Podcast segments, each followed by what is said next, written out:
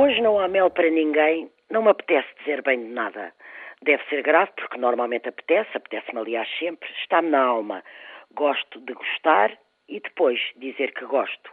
Gosto da vida e de a celebrar, de louvar o que ela tem do mais pequenino ao puro gênio do belo ou da criação.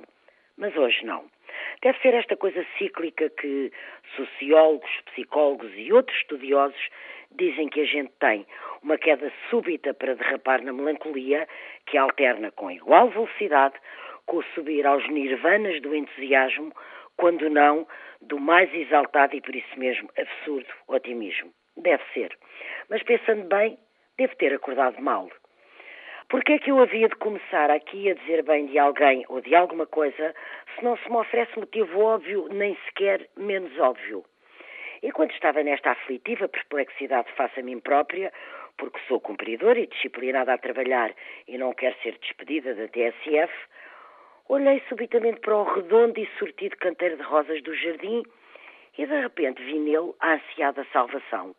Rosas, por que não? Rosas de maio bujudas, dobradas em mil folhas escarlates, amarelas, brancas, cor-de-rosa, cor de chá. Cheira-lhes talvez a redação escolar mal amanhada, para me salvar desta incumbência? Olhem que não. As rosas, de tão magnificamente magníficas, salvaram-me a mim e ao mel de hoje. Por isso, peço-lhes, fiquem com elas, substituem com vantagem qualquer elogio a qualquer pessoa ou a qualquer coisa. Há dias, na minha segunda morada, que fica no Oeste, fui surpreendida por uma conversa onde era questão da Lagoa de Óbidos. Da Lagoa, mas sobretudo aquela espécie de mau fado ou mau olhar que de há muitos anos para cá os humanos parecem ter deixado cair sobre a transparência azul e verde daquelas lisas águas. E fiquei então a saber que numa investigação a que recentemente se procedeu sobre a lagoa em bibliotecas e em dois jornais das Caldas da Rainha, se dizia há já mais de 100 anos exatamente o mesmo que se diz, escreve ou ouve hoje. Ou seja, as mesmas críticas, as mesmas queixas, as mesmas indignações, as mesmas perplexidades.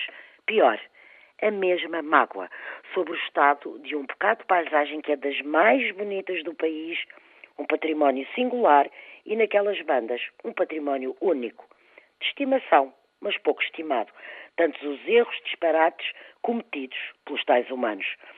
Disparates, erros e omissões, os mesmos, mas já com séculos de idade. Hesito na conclusão a tirar sobre isto tudo. Seremos incapazes. Não teremos emenda. Só somos capazes de estragar e não de conservar e nunca de cuidar.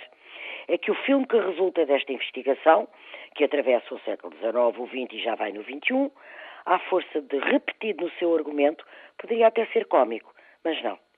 Parece um filme de terror.